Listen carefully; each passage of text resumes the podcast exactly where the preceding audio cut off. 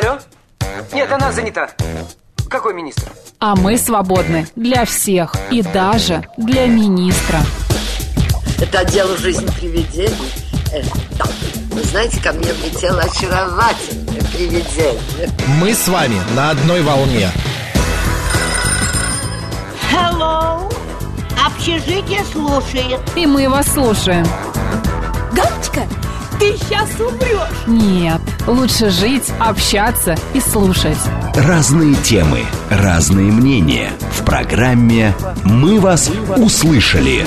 Программа предназначена для лиц старше 16 лет. 13 часов 7 минут в Москве. Добрый день, друзья. В студии Макс Челноков. И сегодня в рамках программы «Мы вас услышали» наш народный психолог Елена Соловьева. Лен, добрый день. Добрый. Так, сегодня у нас очень своеобразная тема, но она, как выясняется, как э, э отреагировали люди, да, правильно, или в соцсетях? Да, Лен? активно. Активно, что она не чуждо всем, практически каждому. Тема такая, почему мне плохо, если в моей жизни все, в принципе, хорошо? Да. Но почему-то плохо. Вот вы знаете, я иногда а, а, у меня есть такое понятие, ну, когда вот много работы, когда ты устаешь, когда, в, принципе, все, да, более-менее нормально, здоровье, там, а, э, квартира, собака, там, друзья, родные, но мне иногда хочется к маме на ручки. Угу. Понимаете, да? да? В плане том, что мне просто вот хочется какой-то заботы, тепла. Это об этом? Я более чем понимаю, и я объясню. Вот я вроде так ее по-простому назвала. Вот что делать? Почему мне ощущаю я себя плохо, плохо, хотя в моей жизни по фактам все хорошо. Вот факты не свидетельствуют, ничего угу. плохого не происходит, из-за чего я могла бы страдать. Но ощущение внутреннего напряжения, страдания, какой-то эмоциональной усталости, оно все равно присутствует.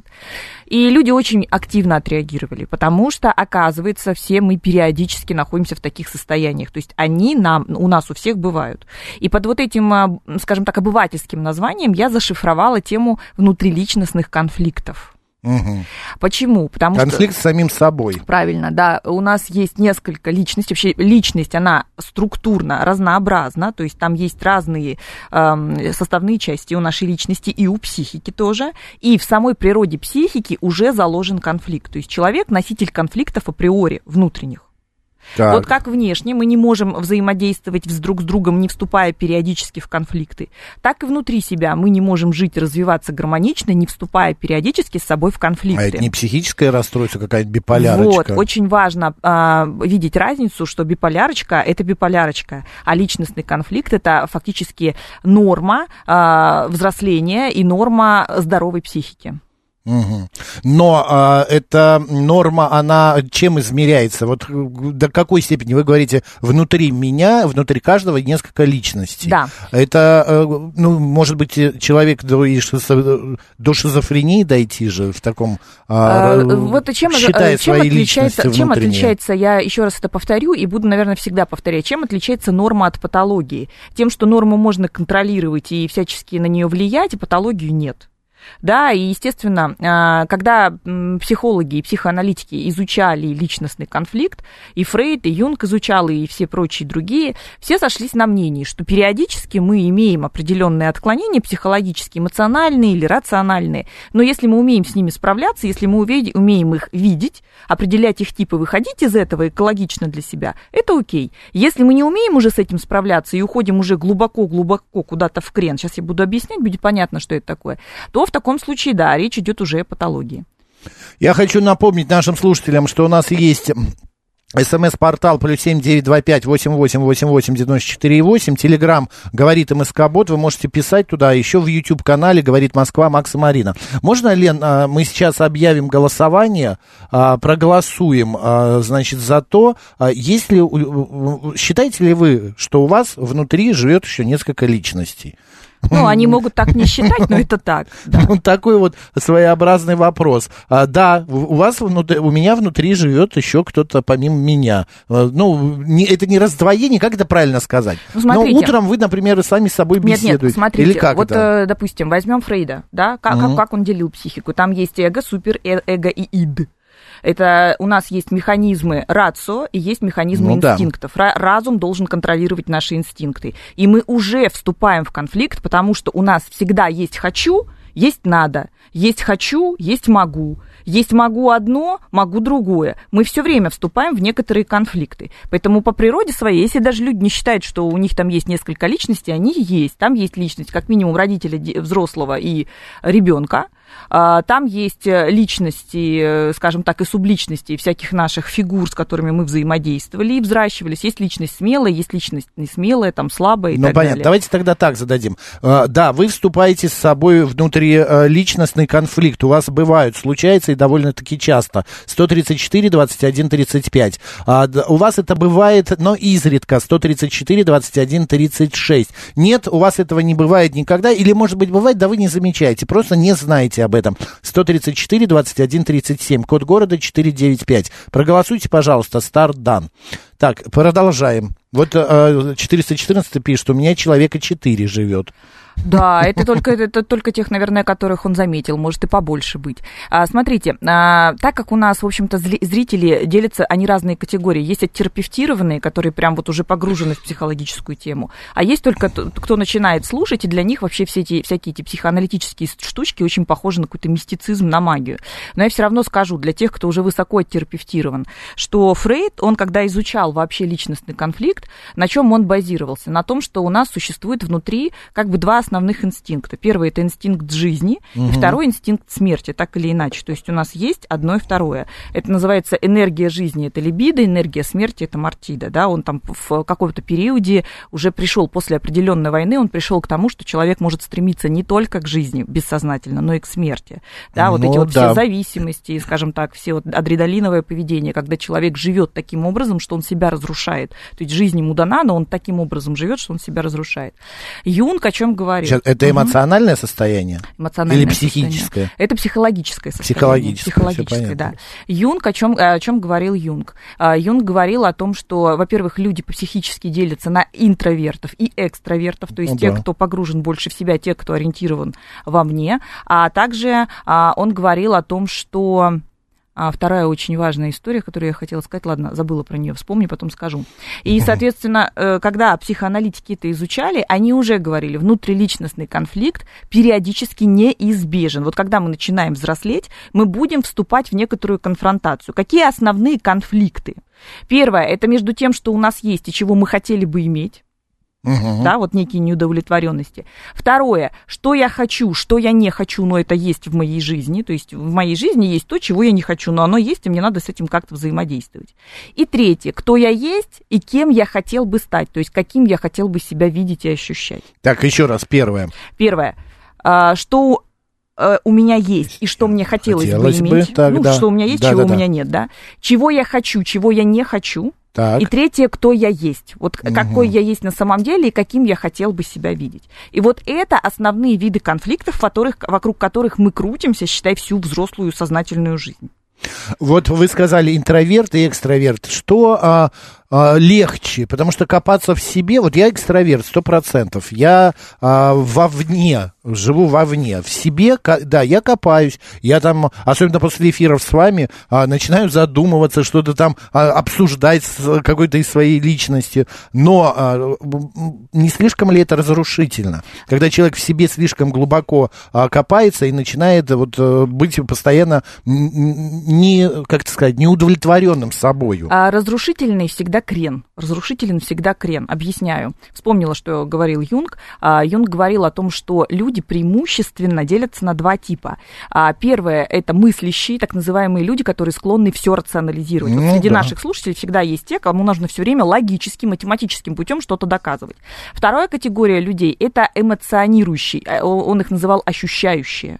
Соответственно, есть преобладание рацию, есть преобладание эмоция. И тот, и другой крен, он для человека а, тяжелый. Угу. То есть и человек, когда все излишне рационализирует и излишне эмоционирует, это всегда ему тяжело в жизни. И счастье и гармония, она посередине. Вот когда мы можем развивать и интроверсию, и экстраверсию, то есть не уходить в крен бесконечных самокопаний, но в то же время не не отрицать то, что периодически нужно разговаривать с собой. И когда мы, мы понимаем, что мы можем и, раз, и разумом, и эмоциями проживать одну и ту же ситуацию одновременно, вот в этом, наверное, абсолютное психологическое здоровье. Но, опять же, когда человек себе... А если человек вообще не копается в себе? Вообще, ну вот он ну, живет и живет по инерции, как бы вот он пришел, пое, проснулся, поел, пошел на работу, пришел, поработал, э, время пришло, пошел домой, ну и так далее. Но вот он не копается, не нужно ему это. Да, это... у всех людей есть разные стадии разви... да. развития, в том числе психических процессов. И если он не копается, значит, он, возможно, и не способен копаться. Но я хочу выяснить, это нормально или это какое-то отклонение? Если это его не беспокоит, это нормально.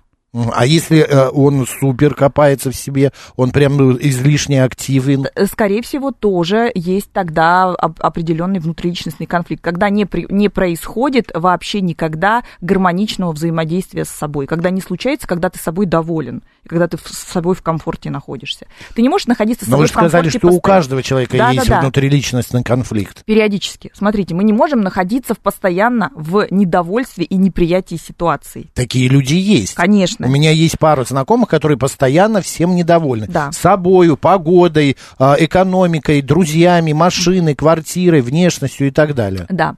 И здесь очень важно, смотрите, а вот внутриличностный конфликт и внешняя конфликтность, они всегда взаимосвязаны. Объясню. Если человек отрицает решение внешних проблем, ну вот ни, никогда не решает никакие внешние ситуации, которые требуют такого конфликтного включения, угу. избегает, у него будет множиться внутренняя конфликтность.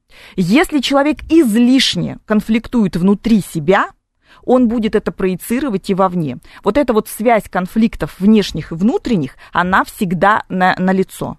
Есть, знаете, люди с повышенным конфликтным потенциалом. Это те люди, у которых, как правило, очень много неразрешенных внутриличностных конфликтов. Они изнутри отворачиваются от решения своих проблем, а вовне они все время их генерят. Угу.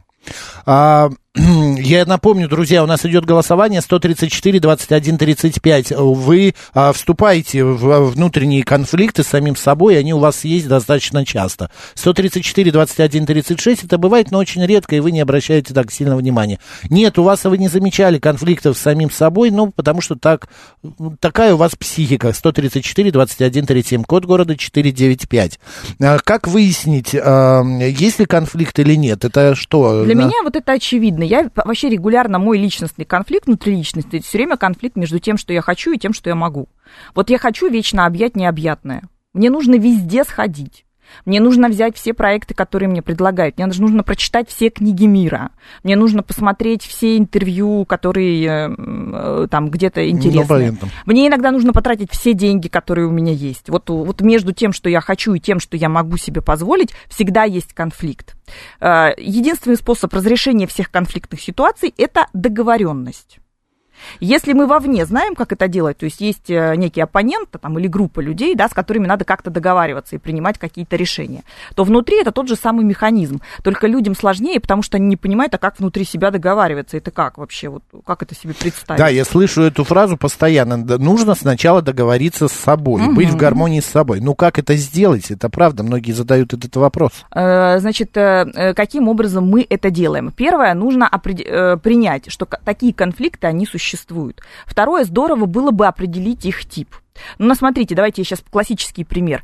Конфликт между «хочу одно» и «хочу другое» одновременно. Я хочу и много работать, и много отдыхать одновременно. Это конфликт. Почему? Mm-hmm. Ну, потому что в сутках есть определенное количество часов, и есть определенное количество часов, которые ты можешь, рабо- можешь работать. Чтобы тебе и много работать, и много отдыхать, тебе нужно тогда, ну, каким-то образом находить компромисс. То есть где-то ты будешь э, уступать в чем-то, правильно? Вот этот первый конфликт между хочу и хочу. Второй классический между хочу и могу. Хочу быть э, высокой, красивой, богатой, ну, как бы могу немножко по-другому жить. Вот внутренний конфликт. Принимаю, не принимаю. Договоренность внутренняя, что я могу делать для того, чтобы идти к своей цели. Ну, это вот классика каких-нибудь, не знаю, обучающих курсов, таких самых угу. примитивных, я бы даже сказала, неглубоких. Конфликт между хочу и надо, между тем, как мы хотим жить, и некими обязательствами. Да, вот, ну, может быть, я хотела бы э, уезжать куда-то надолго, но у меня существуют дети, у меня существуют обязательства там, перед работодателем, я так не могу взять и сказать, ой, завтра меня не будет, до свидания, тут как-то без меня решайте.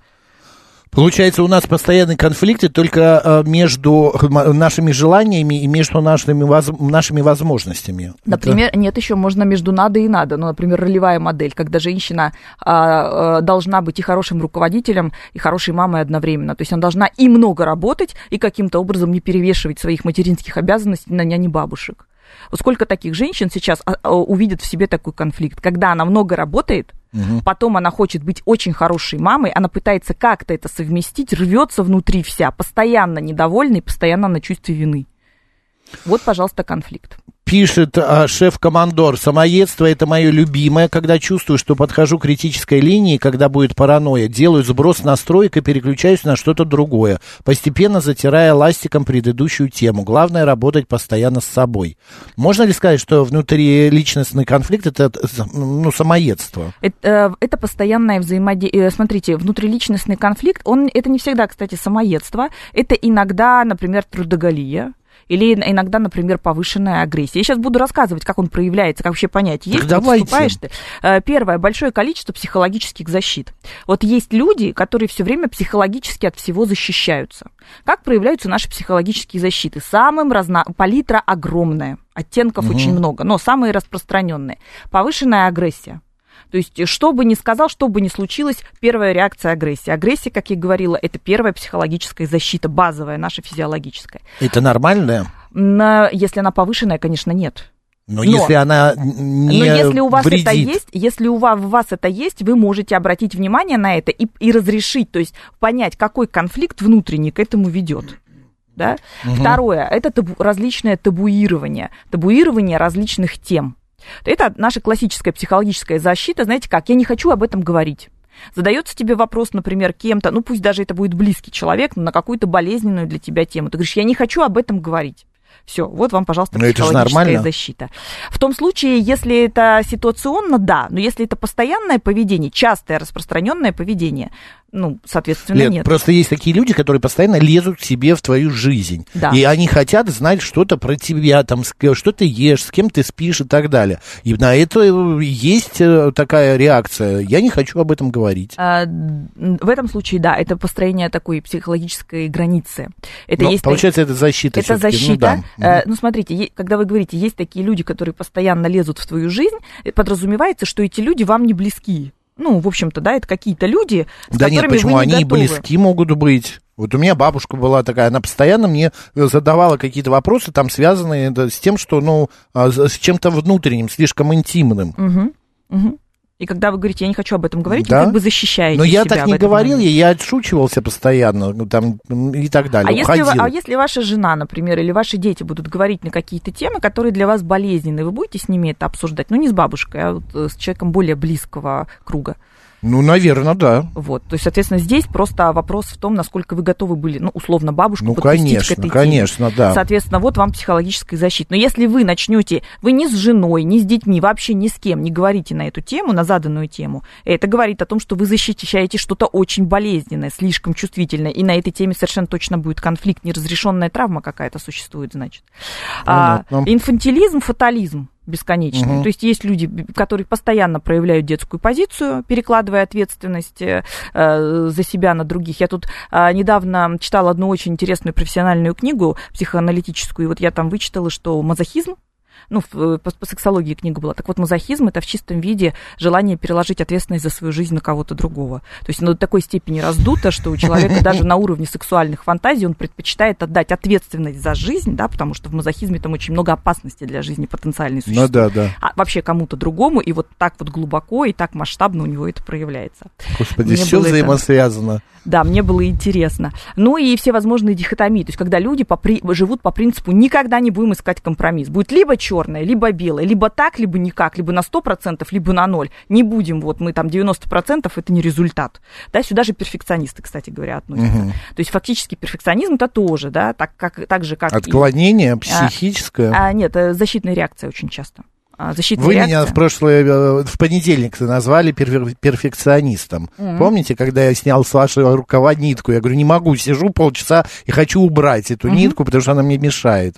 Это вот. был пух. Э, это был пух, да. Ага. Но так вот это что? Это тоже какая-то защита, получается? Э, или, да, психологически. Один, или одна это из разных... Смотрите, одна из разновидностей психологических защит, которую легко не объяснить. Я не могу вам сейчас взять и в эфире сказать, Макс, вы не можете терпеть там пушинку на моем рукаве, потому что у вас есть там какая-то внутренняя неразрешенная проблема. Во-первых, об этом нужно разговаривать желательно не в эфире и желательно ну, подольше. Ну, То есть по дело. какой причине, где у вас еще так проявляется. Если вы вдруг не можете терпеть пылинку э, на вашем серванте, или вы не можете терпеть, когда книжечка вот так стоит, да. вот знаете, выдерну, э, немножко выдвинута. Да, ну, или ножи неровно висят. Полотенчики вот так вот, да, здесь я бы сказала, задумайтесь, это сильно нагружает вашу психику, вы таким образом что-то компенсируете. Вот вообще, порядком... не набр... не, вообще не нагружает, просто мне приятно глазу, что вот оно стоит, должно параллельненько как-то так аккуратненько, ручки должны быть ровно там и так далее. Ну, ну то есть, если в вашей жизни появится кто-то, кто все время этот порядок разрушает, то в таком случае вам будет Нет, некомфортно. это будет некомфортно, но я стерплю. Такое Справ... было уже, да, я справляюсь совершенно спокойно, я отпускаю. Потом иду и переделываю, просто делаю так, как мне надо. Стерплю было да, ключевое слово. Ну, или, стерп... спра... или справляюсь. Справлю... Или... Стерплю сначала, потом справлюсь, а потом переделаю. Ага. Вот так ну, вот. то есть, значит, здесь будет, э, мы будем говорить о том, какое количество терпения у вас внутри есть. То есть, какое количество стресса в вашей жизни, чтобы это терпение вам далось. Да почему это, это не столько стресс? И просто дело в том, что я... Это вот внутренний, опять же, конфликт, о чем мы говорили, да? В, в принципе, все хорошо. Ну, да, висят ножи неровно, но мне плохо от этого. Угу. Это вот как раз наша тема. Это получается перфекционизм, вот это вот все, чтобы было ровненько, э, чистенько, глаженько и, Для и так далее. это красный флажок. То есть он, психолог никогда не скажет, с вами все, не все в порядке, вы все время ходите и поправляете полотенчики. Не, не, не. Но для психолога это э, показатель, маркер невротической реакции некоторой. Но все мы в некоторой степени невро... Абсолютно невротики. правда. Знаете, что говорил Тем более Фрейд? В такие времена. Знаете, что говорил Фрейд? Как мы первые неврозы, знаете, когда получаем? В процессе рождения. Да. То есть ребенок рождается одной... с неврозом. Почему? Потому что рождается в муках и боли. Проходя через муки и боли, перерезание пуповины и шлепки и все прочее, через первую боль, которую ребенку очень тяжело переносить, мы все при... приходим в эту жизнь с неврозом. Вот была его позиция. Склонна верить. Угу. Идем дальше. Мы вот э, классификация да. как раз вот этих неврозов. Э, не дальше неврозов, ощущение, а, да. ощущение собственной неполноценности. Знаете, что такое ощущение неполноценности? Это когда человек живет по с ощущ... опять же с ощущением. Угу. Это может быть не так, что все вокруг совершенны, а он нет. Все ну, вокруг да. всегда лучше, а он нет. У меня очень много женщин таких в терапии, особенно которые по весу приходят э, на консультации по весу. Они идут в принципе по жизни а, постоянно находится в, как в коконе. Все лучше, а я нет. Вот это называется классический комплекс неполноценности. Я понимаю, когда такое испытывают люди, ну, например, у которых есть а, физический дефект, да, они могут там прихрамывать, а, или у них может быть там какое-то искривление позвоночника. Излишний вес. Да, и, ви, как такой видимый дефект э, внешности. И у них такой комплекс неполноценности часто развивается. Он, например, у ребенка там какой-нибудь э, степень ДЦП, и он вынужден все время там где-то прихрамывать или что-то волочить. Как работают психологи с э, такими комплексами, именно с комплексами неполноценности? Называется прием компенсация. То есть нужно развивать какие-то другие свои качества, таланты и особенности для того, чтобы компенсировать там, где у тебя неполноценно. Ну, Но это тогда, когда реально есть неполноценность. А когда у тебя дисморфофобия, то есть ты смотришь на себя, и тебе просто не нравится твое тело, и ты его не принимаешь. Это уже не про физиологические проблемы, а про психологические. Елена Соловьева сегодня народный психолог. Друзья, мы говорим на тему, почему мне плохо, а если в моей жизни все, в принципе, хорошо. После новостей продолжим обсуждать это и ваши проблемы.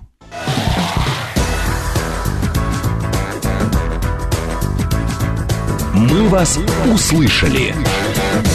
13 часов 35 минут в Москве. Еще раз всем доброго дня, друзья. В студии Макс Челноков и наш сегодня народный психолог Елена Соловьева. Лена, еще раз добрый день. Здравствуйте.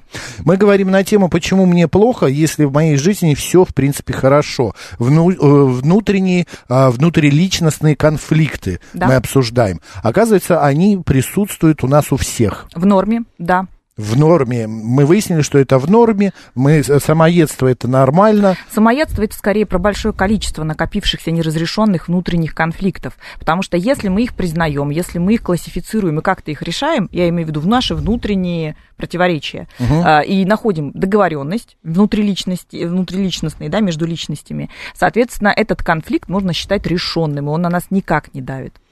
Есть какая-то взаимосвязь между а, тем, что конфликтный человек и внутри э, личностная конфликтность? Да, я вот уже сказала, конфликтный человек, скорее всего, отворачивается от решения внутренних конфликтов. То есть люди злые такие, они никогда никого не прощают, они за любую мелочь начинают агрессировать, они постоянно такие напряженные, вот они вот просто агрессивные такие по принципу, вот скорее всего внутри неразрешенных конфликтов просто там, а, я не знаю, на несколько лет терапии. Угу. Я хочу, чтобы все-таки вы прокомментировали вот этот вот э, э, шеф-командор, что нам сказал, угу. что он берет и э, когда чувствует, что уже крити- критически будет паранойя, э, он делает сброс всех настроек, угу. как бы ластиком стирает все эти конфликты и начинает как перезаряжаться, идет по новой. Вот, Это э, выход? Мне, мне бы, конечно, здесь хотелось, если бы я разговаривала с таким человеком вживую, я бы задала вопрос, что вы имеете в виду под «я стираю ластиком и сделаю, делаю сброс»? Ну, То перестаю об этом думать. Это называется вытеснение.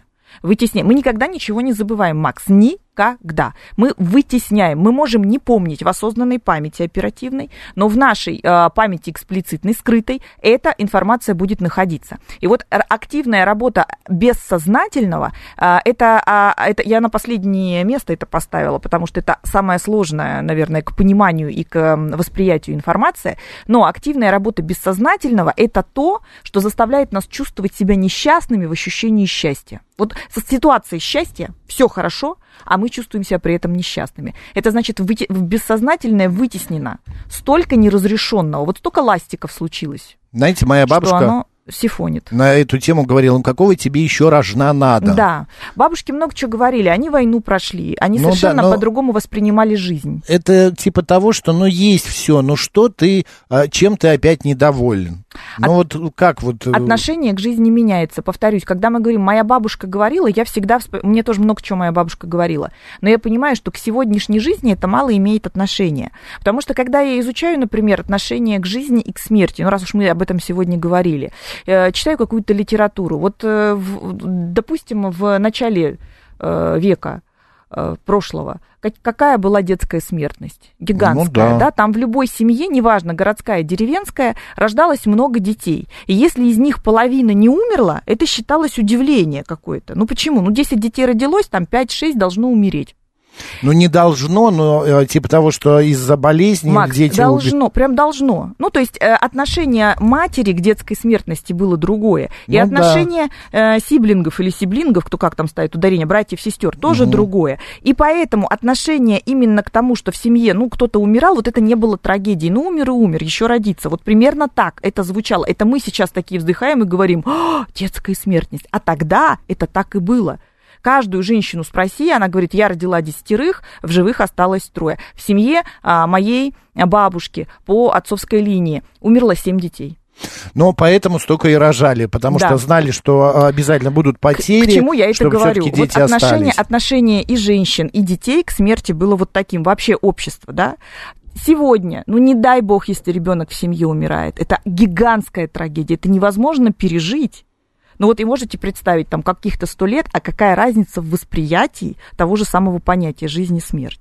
Поэтому, когда нам, нам наши бабушки что-то говорили, они очень были близки еще к тому времени, когда жизнь действительно воспринималась совершенно другими категориями. Но какая-то правда жизни в этом тоже есть. Лен, да, Лен, я хочу э, более конкретно э, выяснить, все-таки межличностный конфликт это нормально или это, ну как бы это не очень хорошо? Э, это как-то влияет негативно на человека? Внутриличностный, да, вы имеете в виду? Не межличностный, когда мы как да, внутриличностный, а я сказал межличностный. Да. Внутри, внутренний. Внутриличностный конфликт, смотрите, в норме, когда мы их решаем. Угу. Когда их накапливается слишком много, мы их не замечаем, сти, ну, стираем ластиком, возьму это слово, да, куда-то там вытесняем, как бы этого не существует, это со временем начинает влиять на наше поведение, на наши мысли и на наше здоровье. А, знаете, э, есть у меня ряд клиенток, э, да, клиенток, наверное, мужчина не, не замечала именно в своей практике, я про свою практику сейчас буду говорить, которые вот э, им нужно, например, работать со своим телом. Угу. Я всегда, мы всегда работаем с психологией, с питанием и, соответственно, с физическими нагрузками. По-другому не, не получится выстроить красивое тело. И вот как только речь доходит до действий, то есть нужно ходить э, к тренеру или нужно что-то делать, начинаются болезни. Постоянные нескончаемые болезни тела. Причем, а женщины меня не обманывают. То колено там болит, то, значит, желудок болит, то живот болит, то голова болит, то экзема. То вот, не, вот, вот просто огромное количество напастей, одна за другой, э, происходит. И, соответственно, я как психолог, естественно, подсвечиваю. Ну ладно, если это разово человек заболел там чем-то, потом вылечился и снова продолжает идти к своей цели. Но когда он приходит с целью, с озвученной целью из головы и говорит, я хочу снизить вес, я хочу быть стройной, красивой, иметь детей, выйти замуж или там а, находиться в гармонии со своей семьей, со своим мужем, с собой, в конце концов. Мне должно нравиться отражение в зеркале. Вот цель озвученная, да? Угу. Но при этом поведение такое, что к этой цели не прийти никогда ну, никогда не стать женщине такой, если она постоянно находится в заболеваниях. И я говорю, а для чего вам эти заболевания? Для чего вы включаете болезни как защиту, чтобы никогда не похудеть, никогда не стать той женщиной, о которой вы мечтаете? Есть конфликт? Да, есть. И моя задача как психолога его подсветить, ну, если может, женщина... это психосоматика? Конечно, да, психосоматика. Она начинает Чистой думать, что, да, придумывает себе эти всякие а, болячки. Специалисты по психосоматике, они вам а, расскажут истории, когда до инвалидности доводят себя люди психосоматозами. Ну, да. То есть там полностью уже, полностью разрушаются. Ты уже к психиатру. Есть одна такая знакомая. Да, там уже психиатр и фармакология, к сожалению, должны подключиться в том числе. Так вот, о чем мы говорили. До э, перерыва, я озвучила, что большое количество м- психологических защит да? Дальше, да. второе, я сказала, что вот это ощущение внутренней неполноценности, когда все как будто бы идеальны или лучше, чем я, ощущение. Третье, я уже проговорила, очень большое количество вытесненного в бессознательное, и забываем мы про это, и как будто бы это как бы не работает, а оно работает, хотя мы об этом не помним и не знаем.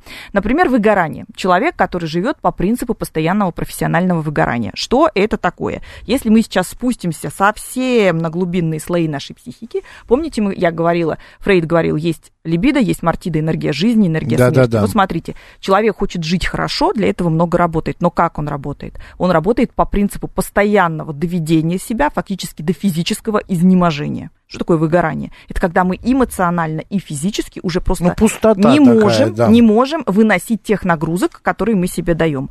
Есть в этом конфликт. То есть хочу быть э, счастливым, хочу быть здоровым, чтобы у меня были деньги, чтобы я жил полной жизнью, а живу по принципу уже встать не могу, уже не отличаю черного от белого, уже все меня раздражает, уже я ничего не хочу.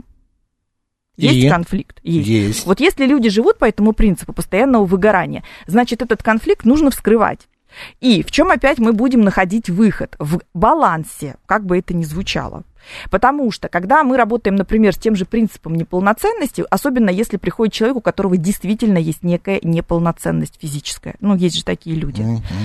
И я всегда говорю, понимаете, природа создала нас такими, что у нас всегда есть достоинства, всегда, и недостатки. Угу. Никогда ни один человек в этом мире, ни одного не найдете, который состоит только из достоинств. А, когда а, активно развиваются интернет и социальные сети, происходит некоторое искажение, которое нам демонстрирует, что есть как будто бы такие люди, которые живут только в счастье, и которые состоят только из одной красоты и из одних интеллектуальных и прочих достоинств и достижений. Не, ну донести можно и без соцсетей, можно и так в жизни, знаете, и пластическая хирургия и прочее, прочее, все это может да, помочь. Да. Но просто история в том, что а, что считать недостатками. Если человек, не знаю, не, я у меня есть э, фраза, мы вот с Мариной, а, с моей коллегой говорим, не стыдно не знать, стыдно не хотеть знать. И вот если человек а, не хочет что-то знать, это недостаток, но он необразованный он. Ну, не хочет он двигаться дальше. Э, скажем так, необра... э, недостаток ли образованность или необразованность, э, ну, по всей видимости, если это осознанный выбор, Мне я кажется, выбираю... это беда. Смотрите, я выбираю не развиваться, вот осознанно, ну, выбираю я не развиваться. Это отдаем на откуп... Лень ему, он не столько это выбирает, а сколько он э, ему лень. Отдаем на откуп этому человеку, психике. А вот если человек не образован, потому что у него и возможности не было образоваться, вот он живет где-то в глубокой э, деревне, и нет у него возможности, он там насколько мог образоваться, ну там, не знаю, как забор ну, поставить, да, он умеет там как траву э, выдергать. Но здесь мы не можем говорить, да, о том, что он все-таки что-то недополучил по своему собственному желанию. Вот разница. Ну да. Ну, э, недостаток, хорошо, принято, понятна эта ситуация, идем дальше. Так, сказала про выгорание и вообще, в принципе, когда человек начинает жить по принципу вот этого экстра, вот моя история, да, вот я вам сказала, мне надо все книги прочитать, мне надо все, все везде сходить, вот где только что, я понимаю, что как только я впадаю в это состояние, это однозначно я вступаю в конфликт с самой собой, потому что другая моя личность, она не хочет жить по принципу, во-первых, я не могу а, быть постоянной батарейкой, да, то есть мы можем быть на пике своих возможностей, мы можем быть уставшими, и это норма, и эту особенность себя нужно тоже принимать. Если я буду считать, что я такой вот супермен или супервумен, которая бесконечно бегает с выпученными глазами, это будет уже отклонение, это я уже пойду в патологию. Мне нужно возвращаться, что я живой человек, и я могу позволить себе только ограниченное количество там каких-то эмоций и мероприятий, которые не будут вредить еще и моей работе, и моим взаимодействием с детьми, и вообще прочим каким-то бытовым вопросам, которым я тоже должна уделять время. Мне кажется, это, знаете, а, можно еще объяснить каким-нибудь ну, я э, какой-нибудь ненасытностью. Когда человеку все надо, ему, может быть, в детстве не додали, может быть, вам в детстве не покупали. Но я не про вас, а там другому mm-hmm. человеку не додали книг, не додали зрелищ, не додали там а, денег и так далее. И он во взрослой жизни берет это все сейчас сам себе компенсирует. А один, один из вариантов, да. Второй, самый яркий, если мы будем говорить обо мне, я знаю, я же очень хорошо разбираюсь внутри себя, mm-hmm. у меня же тоже есть психолог, которому много лет уже хожу. Mm-hmm. И, соответственно, а второй вариант, это так называемый называемый внутренний самозванец, который все время э, внутри сидит и говорит, слушай, ну, если ты не будешь потреблять всю информацию позитивную, которая есть вокруг тебя, то чего, угу. извините меня, ты можешь э, вообще этому миру дать? Ну, ничего, ну, нужно брать все время больше, нужно брать все время себя развивать, все время себя где-то бывать. То есть внутренний самозванец, внутренний перфекционист, он тоже работает. Пишет Шурик, у меня нет образования, рано потерял родителей и пришлось с 18 лет работать, обеспечивать себя. Образовывался в течение жизни сам, но нигде не учился. Ну, прекрасно, Шурик, что, а Вообще, что не, не, мы не, я никогда не осуждаю, учился, не учился. Я всегда говорю, если человеку Это от этого просто был пример плохо, такой. вот если человеку от этого плохо внутри, от того, что он чувствует, что он нигде не учился, и он проигрывает, и, не, например, он говорит, я хочу получить какую-то должность, где нужен диплом, хочу быть директором чего-то или там руководителем какого-то проекта, но я не могу. Вот конфликт. Тогда нужно пойти, получить диплом и стать. Ну, по идее, то есть пойти на поводу у своего желания, в общем-то, и достичь этой цели. Если он говорит, у меня нет диплома, я, собственно, и не хочу, и не претендую на эти должности, и меня вполне устраивает то, что я имею, все, пожалуйста, ваше право. Марина пишет, я, чтобы успокоиться, говорю себе, что у других может быть еще хуже, и привожу сама себе примеры. Но есть такая э, психологическая защита, защита когда mm-hmm. человек говорит, ну, у него еще хуже и, и так далее. Вот, когда мы с вами, Макс, только что еще до перерыва говорили, большое количество психологических защит, повторю, большое количество психологических защит. Не одна защита, не две защиты, а большое. Вот э, когда человек постоянно с любой информацией неудобной встречается и не хочет в нее идти, не допускает, что можно по-другому говорить, слушай, ну, у других ты еще хуже. И вот понимаете, до чего может довести, в общем-то, позиция, а у других еще хуже вообще до дна, по большому счету. Ну, потому что всегда найдется кто-то, у кого еще хуже. Окей, да, я понял, да. Лен, есть еще, вот хочу разобраться, прокрастинация, она э, с чем-то схожа с внутриличностным конфликтом? А потому что она часто тоже бывает психологической защитой. Когда ты не хочешь, отодвигаешь когда ты не хочешь, действия. Когда ты не хочешь начинать, например, потому что подсознательно веришь в то, что у тебя все равно не получится.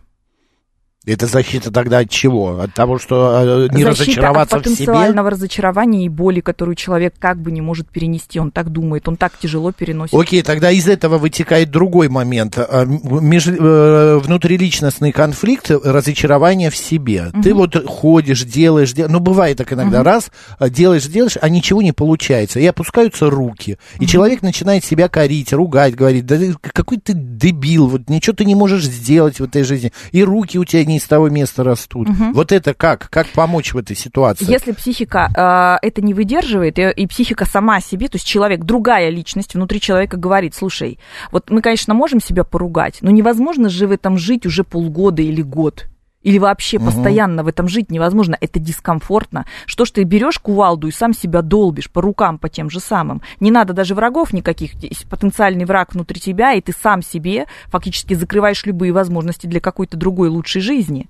Вот если вторая личность такая есть, вот он, пожалуйста, конфликт. Если вторая личность даже не включается, и человек все время себя самоедствует, самоедствует, самоедствует, потом мы кого встречаем? Мы встречаем людей, которые разрушаются на наших глазах. Как правило, это происходит прямо физически. Они могут ментальное здоровье потерять, телесное здоровье потерять. Они могут погибнуть, потому что они помещают себя в такие ситуации. Ну, а как э, тогда, не понял, надо с собой разобраться, как вот разобраться в данной ситуации? Вот э, мы почему говорим на эфире по психологии именно про это, да, нужно понимать, что, в общем-то, психические процессы, они не всегда настолько просты, некоторые простые действительно, а некоторые не настолько просты, как нам хотелось бы. Поэтому как мы себе, сейчас я договорю, про нереализованность личностную я договорю, и потом я перейду, а как само, себе помогать, вот приемы да. самопомощи какие. Вот э, мы сказали про выгорание постоянно, угу. да, и вот такое стремление экстра постоянно прожить, как бы додолбить себя этой жизнью, что называется.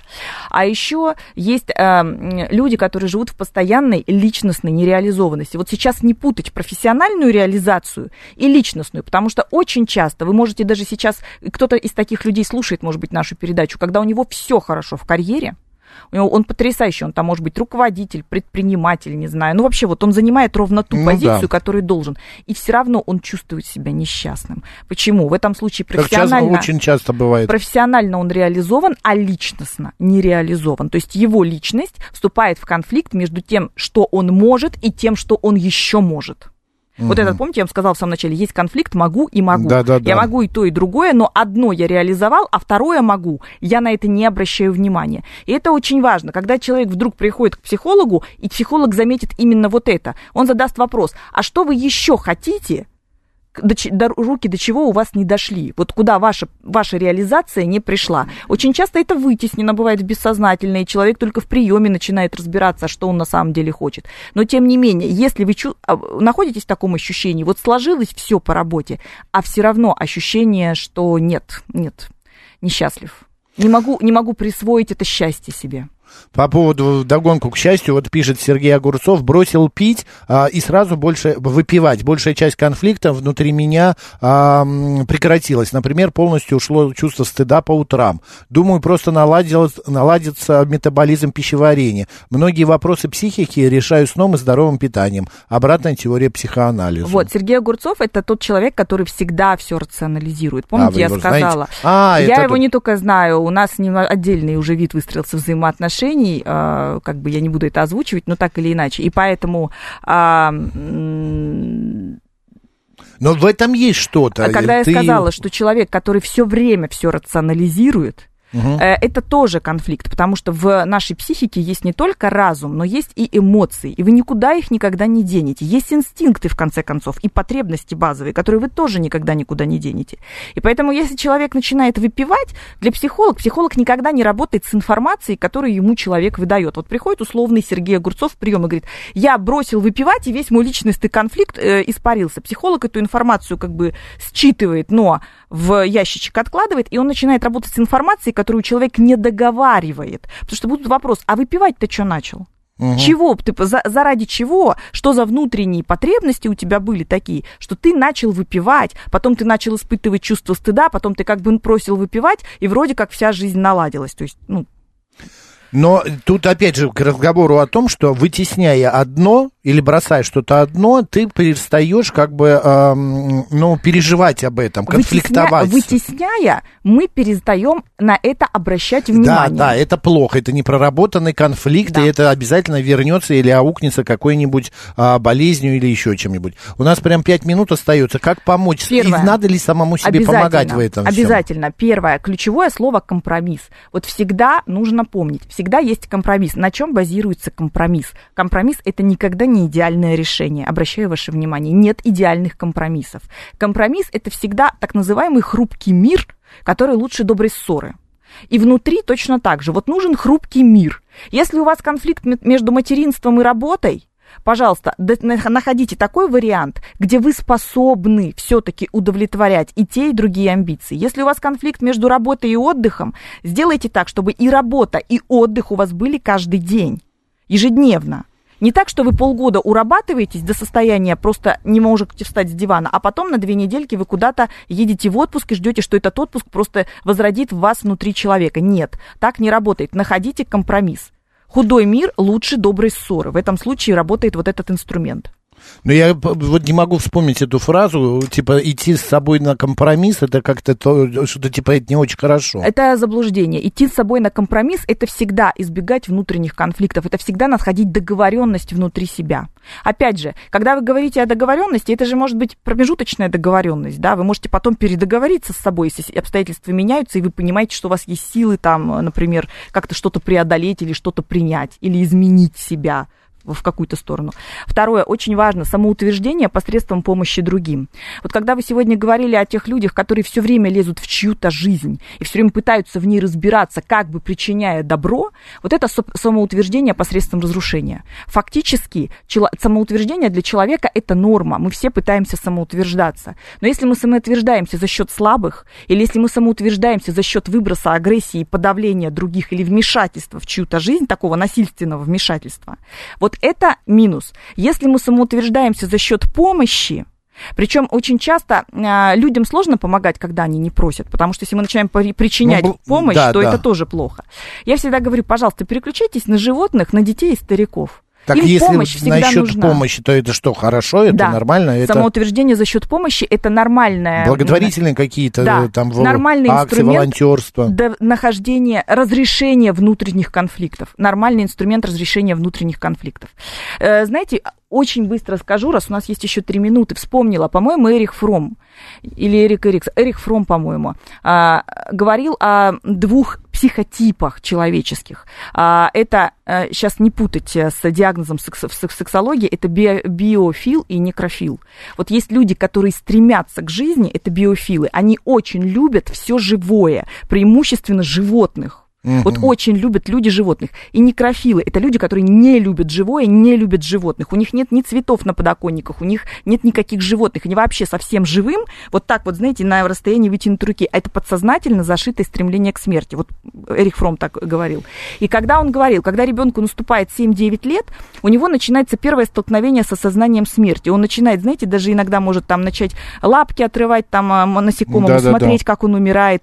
Ему всегда он говорил, заведите ребенку в этом в случае домашнее животное, для того, чтобы он стал вот этим биофилом, выбрал как бы чтобы жизнь. Чтобы он животному лапки отрывал. Нет, чтобы он выбрал жизнь, чтобы он понимал, что можно нести ответственность за жизнь и выбирать жизнь. Да мы все через это проходим, не знаю, лягушек надуваем, цыплят стреляем. Ну, естественно, по, естественно, но потом мы переключаемся. Мы, есть кто переключается, а есть кто уже, к сожалению, ну, и нет.